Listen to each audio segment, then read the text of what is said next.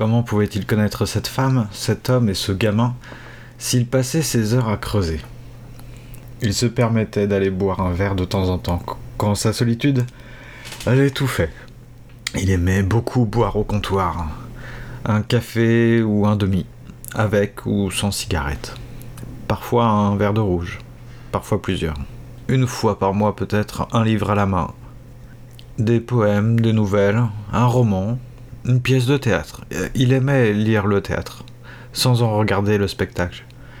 Il n'en avait ni le temps ni l'argent d'ailleurs. Il lisait souvent les mêmes auteurs. Il relisait certains ouvrages. Il n'avait donc pas lu en somme beaucoup. Il avait cependant bien appris ce qu'il avait lu. Ses actions, son attitude, ses propos étaient marqués par les lectures et on pouvait dire que, de l'extérieur, comme on dit, il paraissait un homme à la tête bien faite. Mais ceux qui séparent un extérieur d'un intérieur sont justement ceux qui produisent de mauvais rapports entre les choses. Ceux qui se pensent comme des sujets coupés du monde et tentent de reconstituer les fragments originels d'une vérité trahie. Lui ne creusait pas pour réunir ou pour séparer.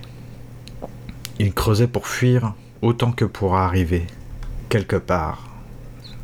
Or, il se trouve que l'acte même de creuser avait dû produire en lui quelques modifications plus ou moins perceptibles, quelques changements dans son caractère et dans ses mœurs.